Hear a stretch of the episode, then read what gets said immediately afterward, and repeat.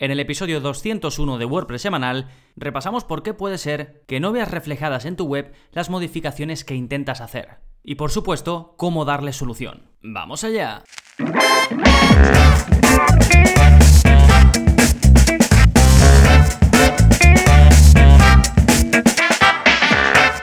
Hola, hola, soy Gonzalo de gonzalonavarro.es y bienvenidos a WordPress Semanal, el podcast en el que aprendes WordPress de principio a fin, porque no hay mejor inversión que la de crear y gestionar tu propia web con WordPress. Así que espero que inviertas estos minutitos de tu tiempo de la mejor forma posible y que consigas aprender algo nuevo. Y este episodio es uno de esos que pienso que puede ser increíblemente útil y que mi idea es enviar aquí a este episodio a la gente cuando le surjan algunos de los problemas que vamos a ver a lo largo del programa y que básicamente se reduce en por qué no estoy viendo los cambios que intento hacer. ¿De acuerdo? Yo lo he reducido a cinco causas y sus cinco soluciones, pero bueno, pueden ser más o pueden ser dentro de una causa un detalle muy concreto, pero creo que viéndolo desde este, desde este punto de vista se va a poder atajar este problema pues prácticamente en todos los casos. Así que si te ocurre que modificas el contenido o el diseño de tu web y esos cambios no se hacen efectivos, no se ven en la parte frontal, aguántame un minutito porque vamos a desarrollar las causas y las soluciones. Pero antes, como siempre,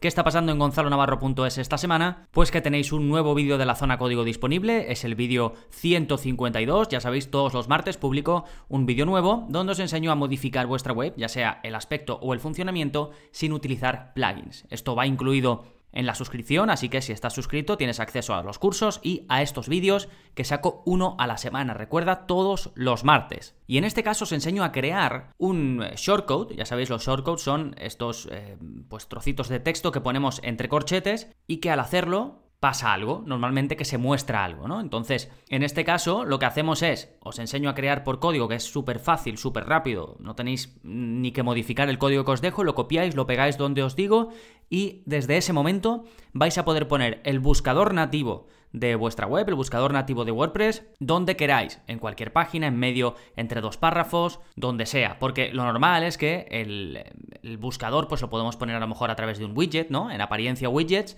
y lo podemos poner pues en algún área de widget, en el footer o, o en algún lugar que nuestro theme nos permita. Pero si te encuentras en el en la situación en la que lo quieres poner en otro lado, pues eso, al principio de una página o al final o donde sea, pues con este método lo vas a poder hacer. Tú creas el shortcode, que como digo, copias y pegas un código y ya siempre que quieras tienes ese código disponible o ese shortcode disponible para poner a lo largo de tus contenidos. Y así te ahorras tener que instalar un plugin solo para eh, tener ese shortcode o un plugin diferente de buscador, ¿de acuerdo? Pues bien, ahí tenéis el, enlace. De todas formas, si vais a gonzalonavarro.es barra código, pues ahí os aparecerá eh, de los primeros. Y si no, siempre podéis utilizar el buscador que viene ahí para, para encontrar este vídeo, que recordad es el 152. ¿De acuerdo? Eso en cuanto a los vídeos de la zona código, en cuanto al curso, sabéis que estamos con el curso de Stripe, donde os enseño a gestionar el panel de esta fantástica pasarela de pago, a lidiar con los clientes, con los cobros, con las devoluciones y las distintas opciones que tenéis para vincularlo con vuestra web con WordPress. Genial, estos son los contenidos y ahora nos vamos a ir con el plugin de la semana, que si hace mm, un par de episodios o así os hablé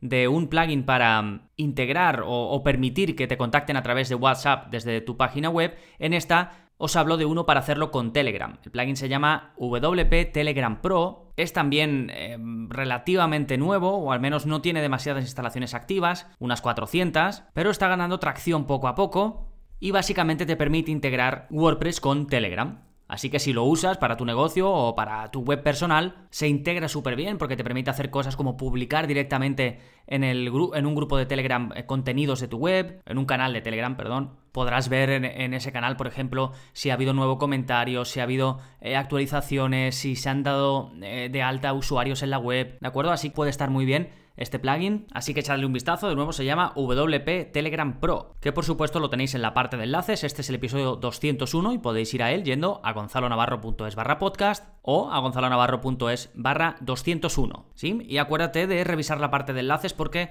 te voy a poner también algunos enlaces recomendados y muy relacionados con el episodio de hoy, con el que nos vamos a meter ya de lleno. ¿Por qué no vemos esos cambios que hacemos en nuestra web con WordPress? Bueno, principalmente por cinco causas. Una, por el caché del navegador. Dos, por el caché del servidor, 3 por algún plugin de caché que tengas instalado, 4 porque no estás teniendo en cuenta las características básicas del CSS como son herencia y especificidad, y 5 porque estás intentando hacer los cambios en un archivo incorrecto. Y no importa si no has entendido ninguna o alguna de estas cinco causas porque las vamos a ver paso a paso. Causa número uno, el caché del navegador, o en inglés browser caching, que lo vas a ver esto también escrito en tutoriales en inglés y demás. Eh, ¿Qué es esto? ¿Qué es esto del caché del navegador? Bien, cuando tú accedes a una web por primera vez, notarás que tarda un tiempo en cargar, pero si sigues navegando o vuelves en otro momento, seguramente esas páginas carguen más rápido. Y esto es gracias a que tu navegador, ya sea que accedas a una web pues utilizando Chrome, utilizando Firefox, utilizando Safari, lo que sea, pues el navegador guarda la información de esa página que tú has accedido por primera vez, la guarda en tu ordenador. De esa forma, en un futuro, el navegador no va a cargar la página desde el servidor, al menos no toda, sino desde tu ordenador. Y esto va a hacer, lógicamente, que esa carga sea más rápido porque ya la tienes en tu ordenador, en la información, ¿no? Que se está intentando mostrar. Y ese lugar donde el navegador guarda, eh, pues, eh, esa información sobre esa web se llama caché. Es simplemente eso, un lugar donde se guarda información de una web para que después se pueda acceder a ella más rápidamente sin tener que hacer la petición al servidor. Bien, hasta aquí, pues, eh, todo correcto. Ahora, si tú como dueño de la web o como persona que la estás gestionando haces grandes cambios en la web, lo normal es que el navegador detecte esos cambios y la siguiente vez que muestre la web pues actualice el caché automáticamente, ¿de acuerdo? Para que se puedan ver esos cambios, si no, se estaría viendo una versión antigua de la web. Pero aquí hay un problema, que si el navegador no considera que esos cambios han sido grandes cambios o no es capaz de detectarlo, pues pasará lo que te acabo de contar, que se va a estar mostrando una versión antigua de esa página de tu web o de tu web. Y si eso ocurre, tu usuario, el que esté intentando ver la web, o tú, si es que estás intentando ver los cambios, pues tienes que limpiar la caché del navegador. ¿De acuerdo? Y te voy a dejar en las notas del programa cómo puedes limpiarla. Bueno, en las opciones de tu navegador, si te vas a las opciones, siempre vas a tener la posibilidad eh, pues navegas un poquito y, es diferente en cada uno, ¿no? Pero siempre habrá un lugar que ponga pues limpiar caché, vaciar caché o algo así. Pero si quieres hacerlo con el teclado, te voy a dejar un listado de cómo hacerlo en Chrome, ya sea que estés en Mac o en Windows, cómo hacerlo en Firefox, cómo hacerlo en Safari, cómo hacerlo en Opera, cómo hacerlo en Internet Explorer. ¿De acuerdo? Te dejo los, los, los atajos de teclado para que puedas hacerlo rápidamente. Por ejemplo, en Chrome y en Firefox, pues es mayus comando borrar si, es, em, si estás en Mac y mayus control borrar si estás en Windows. Pero vamos, tienes también las instrucciones para hacerlo en Safari, en Opera o en Internet Explorer. ¿Sí? Y bueno, si te está ocurriendo esto muy a menudo, ¿de acuerdo? Estás haciendo cambios y esto no para de ocurrirte. Eh, bueno, en primer lugar quiere decir que es que estás haciendo cambios, que estás en un momento, ¿no? De, de, hacer cambios en tu web. Entonces quizás sea interesante, porque, bueno, hay varias formas de hacerlo, pero una muy sencilla que creo que podéis aplicar todos, es instalar un plugin que se llama Prevent Browser Caching. Y este plugin lo que hace es que va a evitar que se guarde información en el caché del navegador. De esta forma puedes estar haciendo pruebas y pruebas y pruebas y cambios y cambios y cambios y no se va a guardar en la caché del navegador y podrás verlos reflejados de forma automática. Siempre y cuando el problema sea este, que sea que se estén guardando los cambios en el caché en la caché del navegador y por eso no se vean, ¿no? Entonces podrías utilizar este plugin y así lo evitas. Y ya cuando termines de hacer todos tus cambios, borras ese plugin, que como digo, se llama Prevent Browser Caching, ya lo he comentado y lo vemos en cursos y demás, ¿eh? ¿De acuerdo? Bueno, esta sería la solución número uno. Si ya con esto se solucionan tus problemas, que es que estás haciendo cambios en tu web y no se ven reflejados en la parte frontal, pues con la solución número uno lo tendrías. Pero puede ser que tu problema sea debido a la caché al nivel de servidor. Fíjate que en el primero era a nivel de navegador, es decir, de Chrome, de Firefox y demás, y luego tienes la caché a nivel de servidor, es decir, la que podría tener tu servicio de hosting. Porque algunos hostings efectivamente utilizan plugins de caché y no se lo dicen necesariamente a sus usuarios, no, no lo dicen expresamente. No es que lo oculten, sino que, pues, no sé, no es algo que vayan diciendo por ahí a bombo y platillo, ¿no? Si ese es el caso, seguramente podrás desactivarlo desde el panel de opciones de tu hosting. Y si ves que no, pues siempre puedes preguntarle al soporte o decirle que te lo desactiven. Y en muchos casos, como por ejemplo en SiteGround, tienes opciones propias de caché a nivel de servidor y seguramente tengas un menú específico y además pues te inviten a que lo uses y a que lo actives y demás, como digo, es el caso de SiteGround, y ahí pues puedes hacer cosas como cambiar los ajustes de la caché, vaciarla si lo necesitas, ¿de acuerdo? Y demás, así que es interesante que esto lo conozcas, pregúntale a tu hosting o mira en las opciones y demás, a ver si hay algo de esto también, porque debes ser consciente de pues todo este tipo de cosas en tu web, de, de por qué y de cuándo se guardan estas copias en la caché y cómo y demás, pues por si te encuentras con algún problema como este del que estamos hablando, en el que tus cambios no se ven reflejados en la web, pues para que sepas dónde tienes que ir, ¿no? Pero luego a nivel de servidor hay otro tipo de caché, digamos, más complejo, que tiene que ver con eh, las peticiones que se hacen, ¿no? Cuando alguien navega a una web, por ejemplo, cuando alguien va a gonzalonavarro.es, se envía una petición al servidor, al servidor se le dice, oye,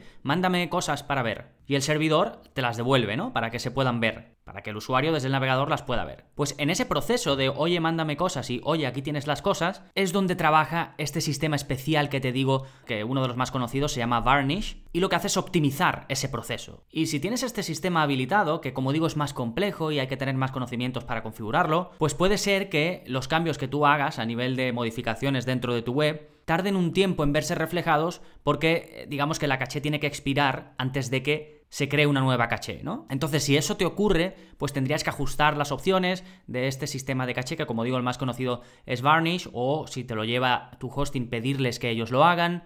En fin, esto sería ya un poquito más complejo técnicamente, pero quería comentarlo para que sepas que también existe. ¿Sí? Pero bueno, aquí básicamente yo te recomiendo que eh, hables con tu hosting y veas a ver si tienen algún tipo de sistema de caché implementado. Y en el caso de tenerlo, pues cómo puedes tú desactivarlo, por ejemplo, si vas a hacer un montón de modificaciones o si te vas a poner a hacer cosas y no quieres que esté activo, ¿no? O si en un momento dado quieres limpiarlo. Bien, y esto nos lleva al siguiente punto, que son los plugins de caché. Ya hemos visto que tenemos caché a nivel de navegador, caché a nivel de servidor o caché que controlamos a través de un plugin, sería, ¿no? Y como digo, pues hay algunos, varios, bastantes plugins, ¿no? Que añaden la funcionalidad de caché a tu web, pues para que cargue más rápido, ¿sí? Donde podrás, pues, guardar esta información que te decía yo a nivel de navegador en el ordenador de tus usuarios para que las siguientes veces que accedan, pues vaya todo más rápido. Y esto se puede hacer más agresivo, se pueden guardar más cosas, o menos agresivos se pueden guardar menos cosas. O guardar durante más tiempo o durante menos tiempo. Esto también pues sería más o menos agresivo. Y aquí lo mismo, lo normal es que aunque tú tengas uno de estos plugins de caché eh, instalados y activos, pues eh, lo lógico es que cuando publiques nuevo contenido, esa caché o parte de esa caché se limpie. ¿No? Esto los buenos plugins pues lo tienen en cuenta y lo hacen. Pero si haces cambios eh, más, digamos, técnicos, como pueden ser cambios a tu theme o cambios que apliques por CSS, pues puede que esto no ocurra, puede que la caché no se limpie porque no se detecta como un gran cambio. Entonces, en ese caso, lo sencillo es buscar un botón que va a traer seguro tu plugin de caché que te permite vaciar la caché. Y pues podrás ver algo que ponga purgar la caché, vaciar caché, limpiar caché o, algo así similar, ¿no? Y normalmente además te van a poner la opción en la toolbar, es decir, en la barra de administración negra que sale eh, cuando estás conectado a tu web como administrador, arriba hay una barra que normalmente es negra, salvo que lo hayas cambiado los ajustes de tu web, y ahí debes ver ese botón que te digo de vaciar, purgar, limpiar la caché o algo así similar, ¿no? Plugins de caché populares, pues si usas SiteGround, yo te recomiendo el que tienen ellos, que básicamente te permite controlar el caché a nivel de servidor que tienen ellos, que estos suelen ser los mejores tipos de caché, lo que se hacen a nivel de servidor y no tanto a nivel local, a nivel de navegador. Y este plugin, como digo, se llama SG Optimizer. Eh, después tienes eh, uno de los más típicos, WP Super Cache, que en el primer vídeo del curso de WordPress intermedio te enseño cómo configurarlo. Es muy sencillo de configurar, lo vemos en ese vídeo a partir del minuto 9, os dejo el enlace. Otro más fácil todavía, que es Cache Enabler, que simplemente activas la caché eh, básica, no tienes eh, prácticamente que hacer ninguna configuración. Tienes el archiconocido WordPress Rocket, que es considerado uno de los mejores, este es de pago. Y luego ten en cuenta que eh, otros plugins traen caché específico, aunque ellos, aunque esos plugins no sean de caché, para que el rendimiento del plugin sea mejor, tienen un tipo de caché, ¿de acuerdo? Entonces eso también debes tenerlo en cuenta. A lo mejor estás modificando algo de un plugin y no ves los cambios. Asegúrate de que ese plugin no tenga opciones de caché en sí mismas. O un theme. Por ejemplo, Divi como es muy pesado, pues hace tiempo que introdujo un sistema de caché eh, bastante potente. Y entonces e, es un caché fuerte que guarda muchas cosas y durante bastante tiempo en el ordenador, en, el navegador de las personas que acceden a la web, ¿no? Entonces de esa forma puede ser a lo mejor eso, que estés haciendo algún cambio en Divi o lo que sea y que veas que no se ven reflejados en la parte frontal. Y has purgado tu caché normal de un plugin que tengas de caché. Has limpiado la caché del navegador, pero siguen sin verse los cambios. Pues quizás sea la caché propia de Divi o quizás sea la caché propia de un plugin que estás también haciendo cualquier cosa con ese plugin, ¿no? Entonces, todo este tipo de cosas hay que tenerlas en cuenta, ¿sí? Bueno, si nada de esto de la caché ha tenido efecto. Si te has asegurado que, pues incluso has desactivado tu plugin de caché mientras estás haciendo los cambios. No tienes ningún caché o ningún sistema de caché a nivel de servidor. En el navegador lo, has limpiado todo. Estás entrando también por una ventana de incógnito para evitar que esta caché se guarde. Pues quizás se deba a otra cosa. Y una de las causas más comunes es que no eres consciente de las reglas del CSS o lo estás aplicando mal. Y esto es bastante común también y me lo encuentro eh, cuando me hacéis preguntas por el soporte. Y esto no es más que entender la propia naturaleza del CSS. El CSS ya sabéis que es un lenguaje, eh, no llega a ser un lenguaje de programación, pero bueno, es código que nos permite modificar el aspecto de una página web, además de forma muy sencilla. Yo siempre recomiendo aprender CSS porque es bastante sencillo y te da unas posibilidades y un control brutal cuando lo aprendes. ¿eh? Pero bueno, a lo que iba. Em, hay dos características básicas del funcionamiento del CSS. Funciona con herencia y funciona con especificidad. ¿Esto qué quiere decir? Pues esto quiere decir que si yo doy estilos, imagínate, ¿no? Que mi web está compuesta por un cuerpo, que esto se representa con una etiqueta de HTML que se llama body, e imagínate que dentro de ese body, pues yo tengo más etiquetas. Por ejemplo, tengo una etiqueta para el título de mi página web y después tengo etiquetas para los párrafos, ¿no? Entonces imagina que yo doy estilos al body. Fíjate que el body contiene el título de mi web y contiene párrafos, ¿no? Pues si yo doy, le digo que el body, todo lo que hay en el body, quiero que sea de color rojo, ¿no? Y se lo pongo por CSS, pues eso que va a querer decir que mi título, que está dentro del body, se va a poner en rojo. Y mis párrafos que están dentro de ese body también se van a poner en rojo. Esto es herencia. Tanto los títulos como los párrafos están heredando los estilos que le he dado al body, porque están dentro de ese elemento, esa etiqueta de HTML. ¿Sí? Pero si yo soy específico, puedo sobreescribir esa herencia. Por ejemplo, vale, yo le he dicho que todo lo que haya en el body va a ser de color rojo,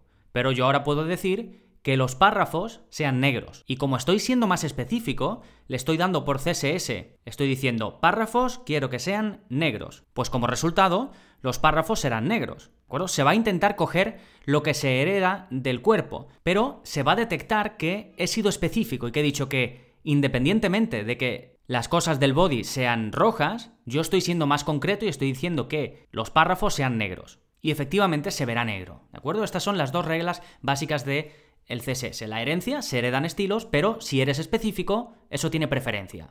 Y dentro de la especificidad se, lo podemos hacer más complejo aún, te lo he explicado de la forma más sencilla, pero yo puedo decir que de todos los párrafos, por ejemplo, que yo tenga dentro de ese body, que hay uno que es especial. Y le doy una clase. Le digo, este va a tener la clase especial. Y a esa clase, digo, los que tengan la clase especial van a ser morados. Pues ahí estoy siendo más específico todavía. Y eh, me harán caso, ¿no? Se me hará caso y esos eh, párrafos que tengan esa clase especial se verán morados, los que no la tengan se verán negros y el resto de cosas del body se verá roja. Y puedo ser más específico todavía y puedo crear un identificador, un ID y puedo decirle los que tengan, los párrafos que tengan el ID hiper especial, ¿no? que es un nombre que yo le doy, que le puedes dar los nombres que quieras, tanto a las clases como a los IDs, pues van a ser de color verde, por ejemplo, ¿no? Y me va a hacer caso porque es más específico todavía. Entonces, con esto quiero decir que, eh, bueno, la especificidad y todo esto trae, es, más complejo, ¿no? Pero eh, con esto creo que lo podéis ver claro, como hay distintos rangos de especificidades. Cuanto más específico sea yo, más prioridad tendrán los estilos que le estoy dando a los elementos de mi página web a través de CSS, ¿de acuerdo? Y tengo un vídeo en el curso de CSS, que creo que es uno de los vídeos más chulos y más dentro de un tema tan complejo, creo que es muy sencillo de seguir y que podéis llegar a entenderlo todo perfectamente os voy a dejar el enlace, es la clase 8 del curso de CSS básico y ahí explico en detalle todo esto que te acabo de comentar, que es difícil, ¿no? Entenderlo sin ver eh, nada escrito en la pantalla, así que si os interesa os recomiendo mucho tanto el curso de CSS como este vídeo 8 donde hablo sobre la herencia y la especificidad.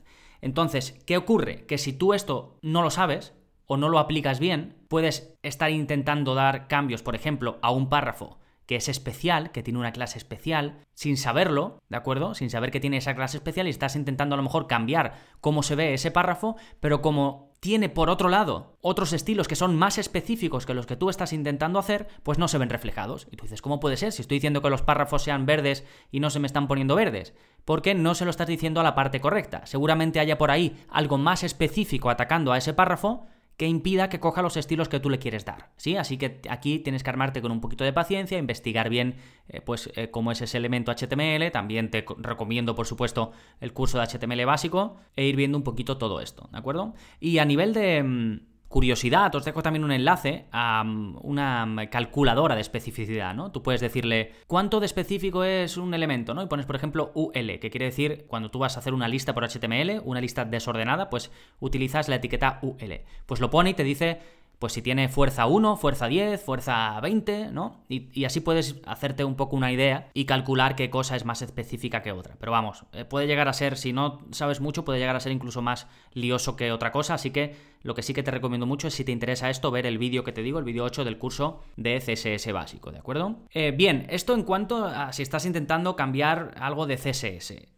Pero en general, si estás modificando los archivos de tu web, el código, demás, hay otro error súper común que independientemente de lo experimentado que seas, nos puede pasar a todos, y es poner los cambios en el archivo que no es. ¿De acuerdo? Están intentando modificar el archivo incorrecto.